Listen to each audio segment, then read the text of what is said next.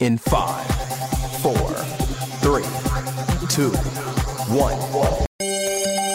Televisa presenta. One, one, one, two, two, two, one, one, two, three, three, three, three. Muy buenas tardes, hoy en el episodio número 44 del Rincón de la Rachera nos acompañan hoy, como todos los días, el ingeniero agropecuario especializado en finanzas, Emiliano, el licenciado en Derecho Penal para abuelitos paracaidistas, Víctor, Como la lleva Petroberto. y su servidor, el petroquímico José Roberto. Hoy no hablaremos sobre las mejores carnes y mondongos de Tlaxcala. No, no, no. Este es un episodio especial para nuestro mayor fan, la KL.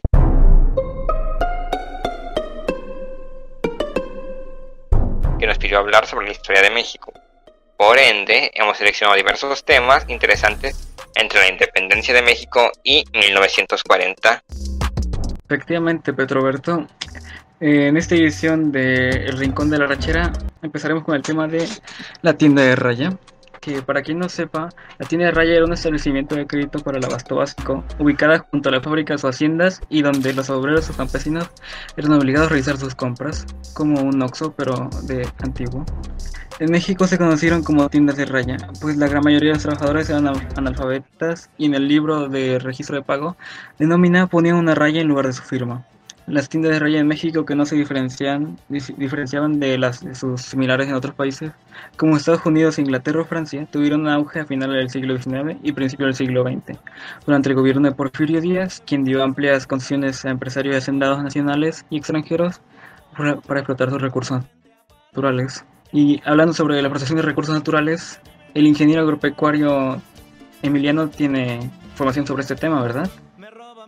En México, al igual que en otras partes del mundo, las tiendas de raya eran propiedad de los patrones y allí expendían comestibles, aguardiente, ropa y calzado de mediana calidad. El pago de los trabajadores se hacía mediante vales o fichas, monedas, o sea, entre comillas monedas, acuñadas de la fábrica o hacienda donde mismo trabajaban, que solo se podían canjear en la tienda de raya del patrón, ahí mismo. Quien recuperaba todo el dinero erogado en pagar los sueldos, ya que por lo general reinve- revendía los productos que a un precio más alto cuando el trabajador que hacía que recibía salarios muy bajos por exhaustivas jornadas no le alcanzaba para pagar los productos que permitían una subsistencia de él y de su familia. Se veía obligado a comprar crédito a comprar crédito con un alto interés y así adquiría una deuda que si en vida no la pagaba era heredada por sus hijos o otros familiares por sus tíos, padres, etcétera, dando lugar a una servidumbre de por deuda. Efectivamente. Y. Petro sobre los trabajadores. Roberto. Efectivamente, de hecho, el trabajador no podía cambiarse de hacienda o fábrica sin antes saldar la deuda que tenía, y si llegaba a intentar escapar, era perseguido por la policía para llevarlo de regreso. También, otro abuso frecuente de los patrones era causado por el analfabetismo de los trabajadores, que eran engañados al momento del pago de salarios y del cobro de deudas. Desde las primeras insurrecciones obreras y campesinas de la revolución, promovidas por el Partido Liberal Mexicano, el saqueo y la destrucción de la tienda de raya era obligatorio. Cuando el levantamiento armado se generaliza en la Revolución Mexicana de 1910, el oro acumulado, el oro acumulado tras años de explotación dirigía principalmente a las tiendas de raya y sus administradores. De hecho, en 1915, por orden de Carranza, se eliminaron de todo el país dichas tiendas. Así es, también debido al analfabetismo de los obreros y algunos antiguos dueños de tierras también eran despojados de sus propias tierras debido a que no sabían leer contratos.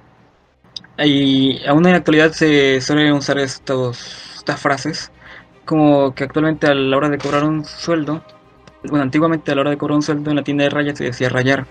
A principios del siglo XXI, en México, los obreros aún suelen emplear el término como sinónimo de cobro de salario, aun cuando sean o no analfabetos. Actualmente, como una prestación social adicional al salario, en México es común que los trabajadores reciban como parte de su pago vales de despensa, que pueden ser canjeados por bienes y servicios en el comercio en general o en grandes cadenas comerciales específicas a precios de mercado y con solo algunas restricciones como la adquisición de alcohol y tabaco. Pero bueno, hemos habla- ya hemos hablado mucho sobre la tienda de raya. ¿Alguien quiere agregar otro tema? Yo tengo un tema muy interesante para hablar. Es ¿Cuál es? eh, eh, la independencia de Texas, cuando Texas se separa de los Estados Unidos mexicanos. Ah, ok.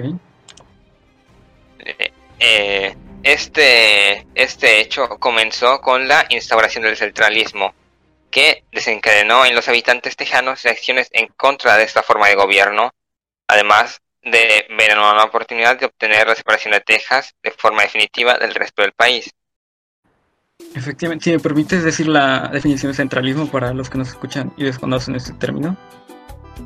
Adelante. El centralismo es un sistema de gobierno que, que propende a la concentración del poder político y las competencias administrativas en los órganos centrales del Estado. Esto quiere decir que todo el sistema político, el poder político se centra en un solo punto, por así decirlo, el centro. Prosigue, Petroberto.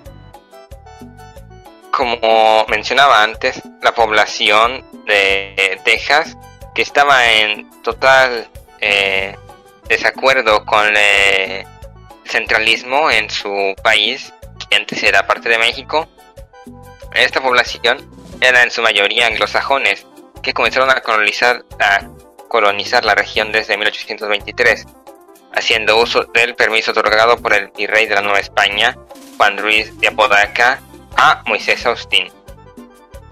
Posteriormente a la independencia de México, el estado de Coahuila facilitó aún más la entrada de extranjeros en el territorio tejano, vendiendo tierras para trabajar y vivir a bajo costo. Fueron principalmente colonos de origen estadounidense los que poblarían esta región. Y para 1832 la población en ese estado alcanzaba aproximadamente 24.700 habitantes, de los cuales 3.400 eran individuos de origen mexicano, o sea, casi nadie. Para 1833 Texas pide su separación de Coahuila, haciendo que el gobierno mexicano tome medidas para no permitir la entrada de más estadounidenses mediante la ley decretada en abril de 1835. Ah, Al instaurarse la República Centralista, los colonos texanos declararon su separación de México mientras el sistema de gobierno federal y la Constitución de 1824 no se restablecieran. Ya para 15 de diciembre de 1835 las fuerzas militares texanas atacan y toman posesiones militares de México en la región y para el 2 de marzo de 1836 se firma el Acta de Independencia de la República de Texas, dando así la formalidad de los hechos consumados. Así es, y también ah, hablando ahora de un antiguo conocido presidente de México, Antonio López de Santa Anna, se dirigía a la zona que el gobierno mexicano declaró en rebeldía con una columna de 6.000 hombres. Llega el 23 de febrero de 1836 a San Antonio de Bejar, donde fuerzas mexicanas y tejanas se enfrentan durante 13 días en la llamada Batalla del Álamo. Lino Antonio López de Santa Anna y sus hombres victoriosos. Sí mismo se encamina en la persecución de Samuel Houston, que con ayuda de Esta- Estados Unidos, que le proporcionó soldados y armas, y de la torpeza de Santa Ana al no tomar precauciones que se deben tomar en tiempos de guerra, es hecho prisionero, prisionero por los soldados de Houston, lo que pone fin al asedio militar de México mediante la firma de Antonio López de Santa Ana del Tratado de Velasco. Reconocían la separación del territorio tejano de México, así como su independencia. Y y la separación de Texas fue el comienzo del expansionismo estadounidense, que desde un inicio vio en este estado la mejor manera de poder anexarse a la Unión Americana de los territorios del norte de México, que desde la época del virreinato de Nueva España anhelaba. La posterior incorporación de la República Tejana a los Estados Unidos provocó la confrontación armada de México, que no reconocía la validez de los tratados de Velasco y que solo tenía, veía a Texas un estado rebelde dentro de la Unión. Ya hablamos de un presidente conocido, pero ahora, ¿por qué no hablar de un presidente que no es tan conocido y de hecho hizo varias cosas en su gobierno que son bastante destacables? Estoy hablando de Juan Nepomuceno Méndez Sánchez, que fue un militar y político mexicano de ideología liberal. También este, fue el presidente interino de México durante 1876 y 1877. Durante su administración, el general Méndez organizó el Ejército Nacional y la Guardia Nacional. También abolió la leva, la pena de muerte civil y los castigos corporales. También otorgó una efectiva libertad de culto y decretó la obligatoriedad de la educación primaria. El Efectivamente. 13 de mayo, el 6 de diciembre de 1876, el general de división Porfirio Díaz lo nombra presidente interino de los Estados Unidos mexicanos en virtud de lo estipulado en el artículo sexto del plan de Tuxtepec, reformado en Palo Blanco, Tamaulipas. Asimismo también fue, no sé si lo sabían, pero también fue gobernador de Puebla. Y a la par que es un hecho francamente reconocido, era su notable juicio e indulgencia al nunca autorizar un fusilamiento sin antes realizar un, ju- un justo juicio, agotando todas las posibilidades legales existentes para evitar dicha pena, pena, pena capital. Ah, lamentablemente fallece el 29 de noviembre de 1894 en la Ciudad de México. Y si seguimos con los presidentes, un gran presidente amado por muchos y no tanto por otros, Porfirio Díaz. ¿Alguien tiene algo que agregar? Entre Emiliano. Un dato curioso sobre Porfirio Díaz fue que su nombre completo fue José de la Cruz Porfirio Díaz Mori. Que no entiendo por qué se llamaba Mori al final.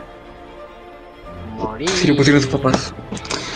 Ah, muy triste. También el regalo de Thomas Alva Edison, uno de los primeros fonógrafos producidos por el inventor estadounidense. En la época moderna, ¿eh? Bueno, no. También eh, Porfirio Díaz quedó huérfano de padre a los 3 años de edad, quien murió víctima de la epidemia de cólera que atacó a la ciudad de Oaxaca, dicha ciudad en la que fue presidente. Emiliano. Ah, y trabajó como zapatero, carpintero, armero y maestro de latín para ayudar a la economía de su familia. Aparte que le apasionaba escalar las pirámides de Teotihuacán. De hecho, en una ocasión lo hizo a los 70 años de edad. Ahí en forma, eh, cuidado. También Porfirio Díaz fallece a la edad de 84 años el día 12 de julio de 1915 en Francia debido a que se le hicieron las arterias.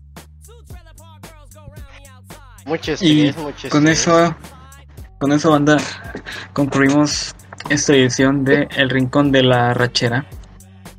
Y recuerden no estresarse porque si no se les van a endurecer las arterias como a- Porfirio Díaz y a mi hijo y justo en este momento no saben el problema que tuvimos con esta producción. Entendí que Y dijo. eso fue todo. Efectivamente. Hasta aquí mi reporte, Joaquín.